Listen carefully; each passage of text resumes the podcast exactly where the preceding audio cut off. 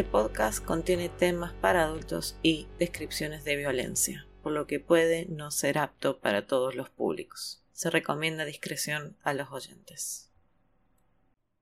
Me gusta ver trabajar a los bomberos. Es lindo ver cómo caen en el fuego.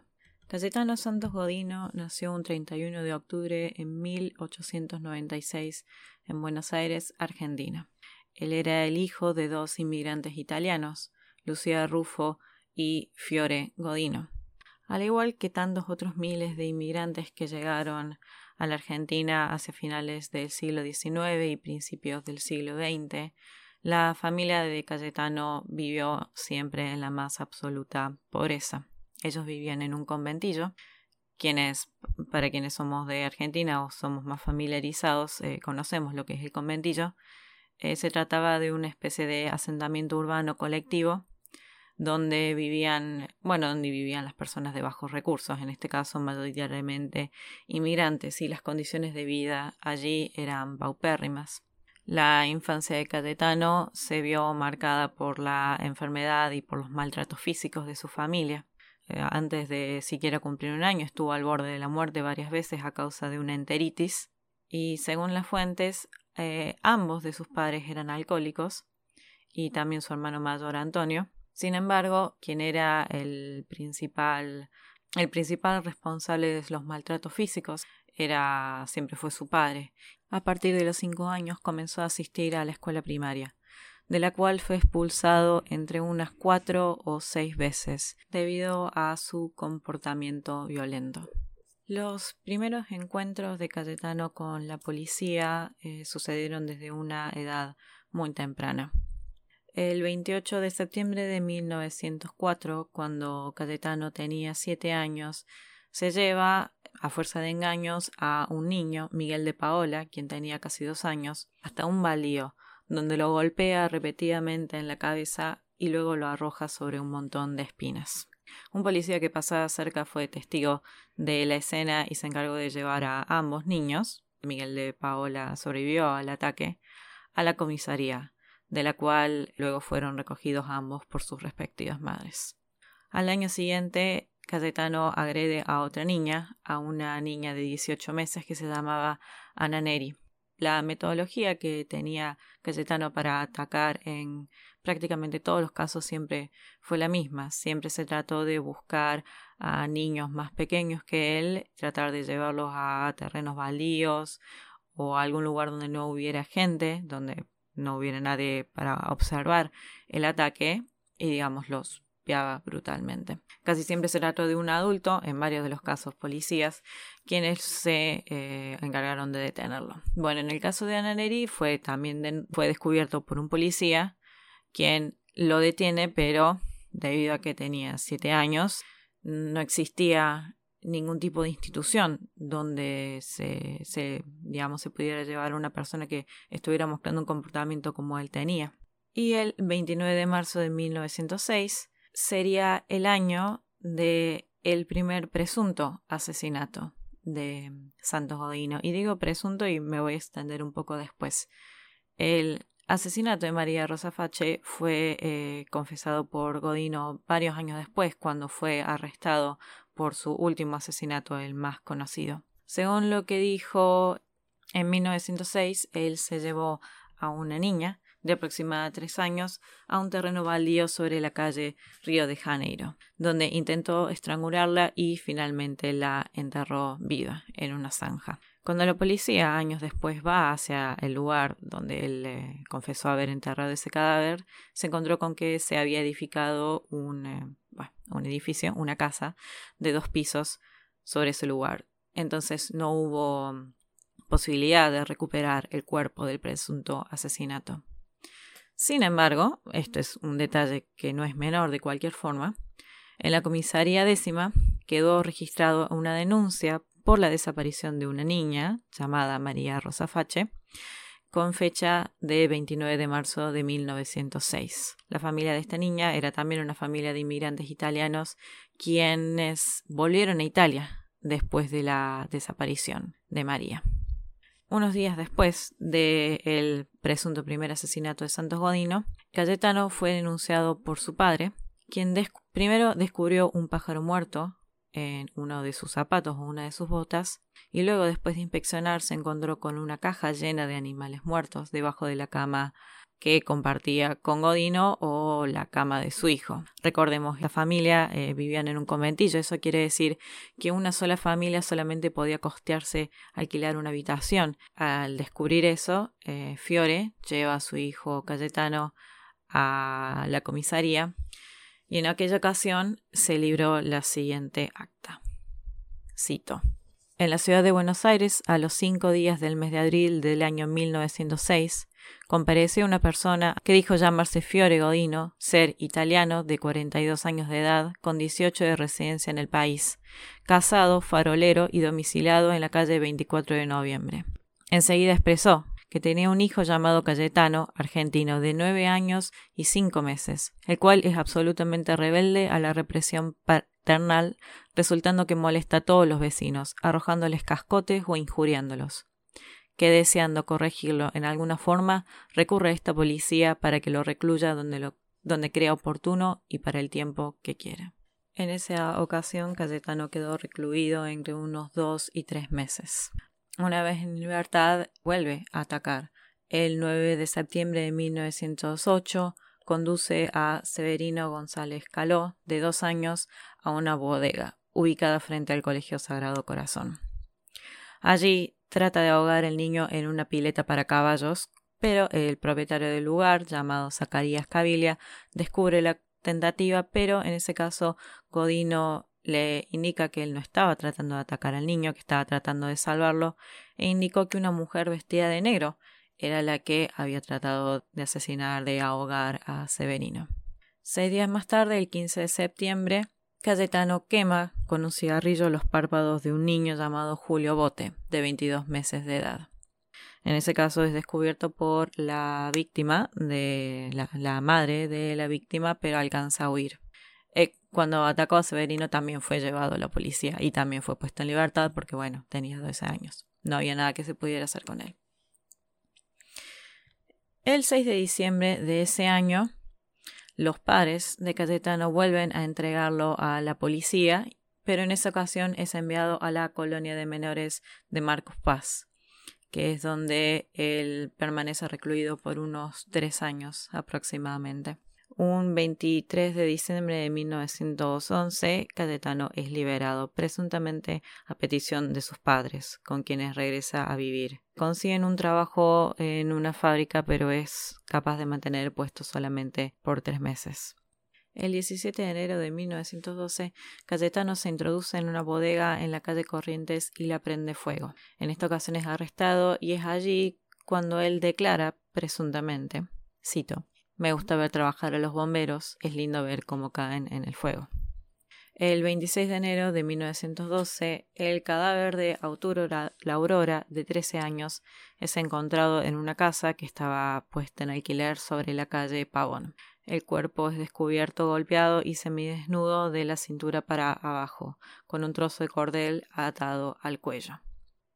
De manera posterior es que Cayetano confesaría ser el autor de este crimen.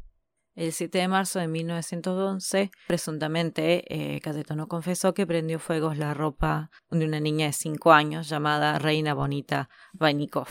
La niña falleció tras 16 días de estar internada en el hospital de niños. Durante noviembre, Cayetano es detenido o es descubierto tres veces más en tentativa de un ataque. La primera ocasión un peón lo encontró tratando de maniatar y estrangular a un niño de dos años llamado Roberto Russo. Según lo que Galletano relató, él no lo estaba atacando, sino que lo estaba desatando y que lo había encontrado de esa forma. Sin embargo, fue detenido y fue liberado en ese mismo día. El 16 de noviembre es detenido por un vigilante quien lo observa tratar de golpear a una niña llamada Carmen Gitone, de tres años y el 20 de noviembre se trata de llevar a una niña llamada Catalina Neuler, de 5 años, a un baldío. La niña se resiste a seguirlo y Godino la golpea. Un vecino interviene y él huye. Su último crimen, el crimen por el cual fue capturado y su crimen mejor conocido, sucedió el 3 de diciembre de 1912. La víctima se llamaba Gesualdo Giordano. Aunque cuando revisé los periódicos de esa época vi que su nombre aparecía escrito como Gerardo varias veces, pero puede ser que se debiera a un error por el hecho de que él también era hijo de una familia de inmigrantes italianos. Él era de hecho un vecino suyo, era un niño de tres años. La secuencia habría sido la siguiente. Gesualdo estaba jugando en la vereda de su casa cuando eh, Cayetano se encontró con él. Le prometió eh, que le iba a comprar unos caramelos, así que Gesualdo fue con él a un almacén donde una niña llamada María Perlero trabajaba, ella fue uno de los testigos eh, luego en el caso, en, el juicio, en la investigación por el crimen. Luego Cayetano se llevó a Gesualdo a la Quinta Moreno. Ahí es donde él utilizó el violín que, que usaba como cinturón para estrangular a Gesualdo. Según eh, los exámenes forenses que se le hicieron al cuerpo, le dio 13 vueltas eh, con el cordel en el cuello al niño. Pero aparentemente eso no había sido suficiente para, para matarlo, así que él sale de la quinta para buscar un clavo. Es, es, en ese momento en donde se encuentra al mismo padre de Gesualdo quien estaba buscando al niño y por lo que el padre luego testificó, Cayetano le dijo que él no vio al niño y le sugirió que fuera a la policía. Luego Cayetano encontró un clavo de aproximadamente 10 centímetros. Volvió a entrar a la Quinta Moreno y, utilizando una piedra, como si fuera un martillo, martillo, valga la redundancia, el clavo en la sien de Gesualdo. Luego lo cubrió con una chapa y se fue a un almacén a comprar un refresco. Unos minutos después, el padre de Gesualdo ingresó a la Quinta Moreno y fue él quien eh, descubrió de hecho el cadáver. Inicialmente fueron los padres de Gesualdo quienes fueron arrestados por el crimen. Mientras ellos eran interrogados por la policía, se llevó a cabo el velatorio de Gesualdo, al cual, según el testimonio de los vecinos y familiares que se encontraban allí, fue Cayetano.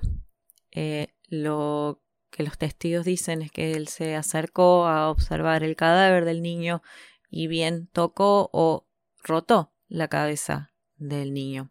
En ese momento dicen que se largó a llorar y abandonó el lugar del velatorio. Es al día siguiente, el 4 de diciembre de 1912, a las cinco y media de la mañana, que Cayetano es detenido por la policía. Las principales pruebas que había en contra de Cayetano es, bueno, el testimonio de la niña que atendía el almacén. También se encontró que sus pantalones y sus alpargatas tenían manchas de sangre que eran humanas. En ese momento no existía, por supuesto, los exámenes de ADN, pero sí se podía verificar si era sangre animal o humana y era sangre humana. Además que el piolín con el que había sido estrangulado Gesualdo estaba quemado en uno de sus extremos y el piolín que Cayetano utilizaba como cinturón también estaba quemado en sus extremos, en uno de sus extremos, entonces la policía dedujo que pertenecían a la misma cuerda. En los días sucesivos a ser arrestado es que Cayetano confesó los otros tres asesinatos. Recordemos que el cuerpo de la primera, María Rosa Fase, nunca fue encontrado, además de varias tentativas de homicidio. En total se lo considera responsable de cuatro asesinatos, siete intentos de homicidio y unos siete incendios intencionales, por supuesto. En noviembre de 1914, el juez Ramos Mejía absolvió a Godino de sus crímenes porque lo consideraba penalmente irresponsable y se lo recluyó en el Hospicio de las Mercedes que era una institución dependiente de la Iglesia Católica donde se encontraban recluidos enfermos mentales y discapacitados. Según lo que leí en el blog del criminólogo Osvaldo Raffo, una vez que se encontró en el hospicio de las Mercedes, trató de atacar a dos pacientes más. Trató de estrangular a Thomas Hull, que era un paralítico, y a Felipe Serminara, que era un enfermo que se encontraba postrado y que era su compañero de cuarto también. También intentó envenenar a otro paciente disolviendo fósforos en su bebida y trató de escaparse del hospicio. Es así que a raíz de una apelación que se resolvió que el petizo fuera confinado en una penitenciaria. Es entonces que él es enviado a la Penitenciaría Nacional de la calle de Las Heras. Él permaneció solamente 10 años allí y luego fue trasladado a la penal de Ushuaia en Tierra del Fuego. También conocida como la cárcel del fin del mundo. Es sabido que no era popular con los otros reclusos. Se dice que era considerado el soplón de los guardiacárceles y en una ocasión, en el año 1933, tuvo que ser hospitalizado durante 20 días debido a una paliza que le habían propinado sus compañeros en la cárcel. Parece ser que él habría asesinado a uno de los gatos que era la mascota del penal. Finalmente, él murió el 15 de noviembre de 1944, a los 48 años, debido a una úlcera gastrointestinal. Bueno, esta sería básicamente la historia de Cayetano Santos Jodino, también conocido como el Petuso Orejudo que es el apodo que se le dio en los medios y con el que se lo conoce mayoritariamente. Este es un caso que es muy interesante, es uno de los más importantes de la historia de la criminología argentina. Se lo conoce al petisorejudo generalmente como el primer asesino en serie de Argentina, pero en realidad hubo otro asesino en serie antes que él. Cayetano Domingo Grossi fue en realidad el primer asesino en serie de la historia argentina. Él era un inmigrante italiano que fue condenado por asesinar a los cinco hijos recién nacidos que él había tenido con sus hijastras. Es decir, él abusaba de sus hijastras y para ocultar el crimen asesinaba a los niños recién nacidos. Él fue condenado y fusilado en el año 1900. Así que en realidad el título que le correspondería a Santos Godino sería el del asesino más joven de la historia argentina. En nuestro podcast nos interesa hacer un poco un análisis sociohistórico de las condiciones de los crímenes y de los criminales, y no simplemente hacer una narración de lo que son los hechos. En este caso, que a mí me, que me llamó siempre mucho la atención es el tratamiento que los medios tuvieron para con Cayetano, hay una edición de la revista Caras y Caretas donde se lo define como criminal monstruoso y se afirma que no se puede, digamos, no, no es posible referirse o considerar como un ser humano a, a Cayetano por la calidad de los crímenes que él cometió. Tanto la criminología de Argentina en ese momento como también los medios estaban muy influenciados por lo que era la corriente de criminología de la escuela italiana de César Lombroso no somos expertos en esto, pero para dar eh, una cuenta en general, eh, Lombroso había realizado numerosos estudios con criminales en Italia y básicamente su postulado era que podía, mm, podía conocerse el grado de criminalidad de una persona solamente por ver sus rasgos fisiológicos. También había creado el concepto del criminal nato, según el cual hay personas que nacen para ser criminales. La idea de que Cayetano quizás fuera un criminal nato es una idea que aparece también en algunos de los diarios de la época, por ejemplo en el artículo de Caras y Caretas. Entonces, mientras investigábamos este caso, también nos interesaba ver cómo ciertos estereotipos sociales tuvieron un peso en la condena de, del petizo orejudo. Pareciera ser realmente que había una cantidad bastante importante de pruebas contra él en el caso del asesinato de Gesualdo, pero no tan así en el caso de los otros dos niños por los cuales fue condenado, y ni hablar de María Rosa Fache, de la cual nunca se ni siquiera se le recuperó el cuerpo. Digamos, con solo tener la confesión de él, eso fue suficiente para que se le atribuyeran esos crímenes. Yo, la verdad, nunca había dudado de la posibilidad eh, en el tiempo que conozco este caso, no había dudado de la posibilidad de que él no fuera culpable de todos esos casos, sino hasta que vi un pequeño documental que hizo el periodista Ricardo Canaletti. No es un periodista que yo eh, acostumbre a ver, pero fue la primera ocasión en la que vi que se dudaba, digamos, de la veracidad digamos, de la confesión del petizo. No hay pruebas de que, por ejemplo, hubiera podido ser coercionado por la policía, pero eso no es una posibilidad que se puede ignorar. Una vez que fue arrestado por el crimen de Gesualdo, la policía lo llevó a la morgue o tenía la intención de llevarlo a la morgue para mostrarle el cadáver y de alguna manera eso digamos sería una técnica para tratar de lograr una confesión y él aparentemente habría confesado antes de llegar a la morgue. Y en los días siguientes, cuando se ve, ven los registros en los diarios de la época, es que comenzó a o comenzaron a atribuirse el resto de los crímenes y también las tentativas de homicidio y los incendios que generó. Creo que no hay mucho lugar para dudar. Cayetano tenía un comportamiento increíblemente violento. Efectivamente, el crimen de Gesualdo es uno que él cometió y los otros ataques también lo cometió. Pero no queríamos dejar de pensar cómo vemos que Cayetano Santos Godino pertenecía a una clase social increíblemente estigmatizada, como eran los inmigrantes a finales del siglo XIX y XX lo que era la alta sociedad criolla les atribuía todo tipo de vicios. El hecho de que el padre de Cayetano fuera un desempleado y fuera un alcohólico no es un aspecto que, por ejemplo, se vea reflejado en las investigaciones. En el diario La Prensa del 5 de diciembre de 1912, es decir, unos días después de que cometiera el crimen de Gesualdo Giordano, Cayetano habría brindado una entrevista a El Periódico. Cito. Muchas mañanas, nos dijo, después de los rezongos de mi padre y de mis hermanos, salía de mi casa con el propósito de buscar trabajo, y como no lo encontraba sentía ganas de matar a alguien. Entonces buscaba a alguno para darle muerte. Si encontraba algún chico, me lo llevaba a alguna parte y lo estrangulaba. Esa sería entonces la primera ocasión en la que se tiene registro que él expresa el por qué mataba. Recordemos entonces que él fue condenado en 1914 y inicialmente se lo había enviado al hospicio de las Mercedes y no a la cárcel. En esa ocasión también fue entrevistado por distintos peritos y psiquiatras. Voy a leer algunas de las preguntas que se le hicieron. ¿No tiene usted remordimiento de conciencia por los hechos que ha cometido? No entiendo lo que ustedes preguntan. ¿No sabe usted lo que es el remordimiento? No, señores. ¿Siente usted tristeza o pena por la muerte de los niños Giordano, la Aurora y Reina Bonita Vainikov? No, señores. ¿Piensa usted que tiene derecho a matar niños? No soy el único, otros también lo hacen. ¿Por qué mataba usted a los niños? Porque me gustaba. ¿Piensa que será castigado por su delito? He oído decir que me condenarán a veinte años de cárcel y que si no fuera menor me pegarían un tiro.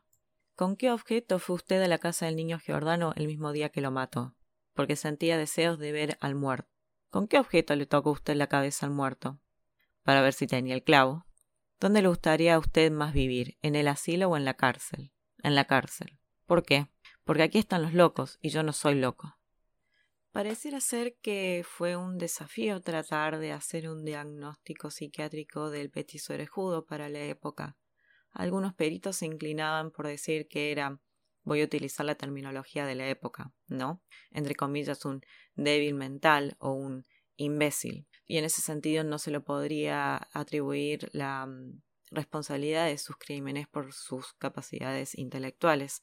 Recordemos que la escolaridad que él tenía fue muy básica porque fue expulsado de todos los colegios a los que fue enviado y cuando él aprendió a leer y escribir en realidad fue cuando se encontró detenido en la colonia de menores varones de Marcos Paz durante aproximadamente tres años. Hay otros psiquiatras y otros peritos que realizan un diagnóstico un poco diferente y utilizan denominaciones como degeneración, perversión y el concepto de locura moral. Según lo que leí en el blog del criminólogo Osvaldo Rufo, cito la locura moral no era más que una falta de sentimientos, con exteriorización de tendencias antisociales, pero con integridad más o menos completa de la inteligencia, psicopatías actuales.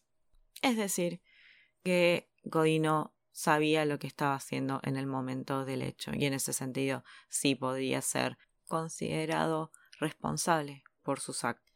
Según Osvaldo Raffo, el término loco amoral habría evolucionado hasta ser lo que se conoce ahora como el trastorno antisocial de la personalidad.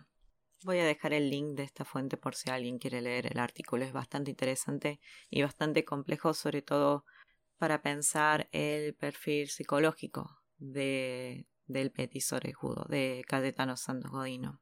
Y para pensar también el perfil de lo que era la ciencia criminológica en esa época. Cito.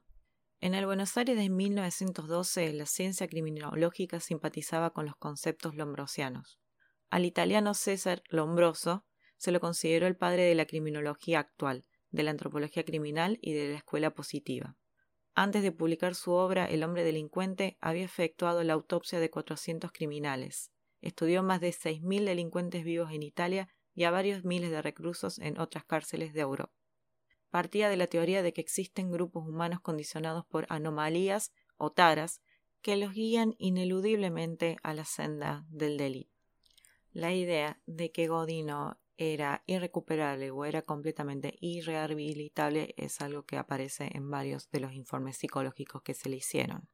También es de notar que mientras que él se encontraba en, el, en la cárcel de Ushuaia, se le practicó una operación estética con el objetivo de achicarle las orejas, porque parece ser que alguno de los psiquiatras opinó que quizás el origen de su mal se encontraba en sus orejas y que al modificarlas se podría curar de su locura moral. Bueno, y voy a dejar un último dato antes de terminar con este episodio. Cuatro años después de que Cayetano muriera en el penal de Ushuaia en 1944, este cerró.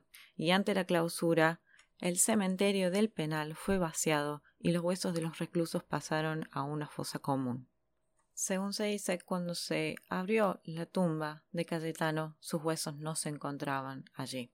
En la actualidad, en ese edificio funcionan el Museo Marítimo y del Presidio de Ushuaia.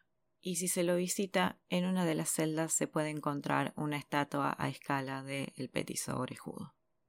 Bueno, ese fue el primer episodio de A History of Evil Men. Espero les haya gustado. Nos pueden encontrar en Instagram como A History of Evil Men. También estamos en Facebook como A History of Evil Men, a True Crime Podcast. Nos pueden escuchar por Spotify, Apple Podcast o Deezer. También estamos pensando hacer un canal de YouTube y también nos armamos un Patreon. Así que si les interesa apoyarnos pueden ingresar a patreon.com barra a History of Evil Men.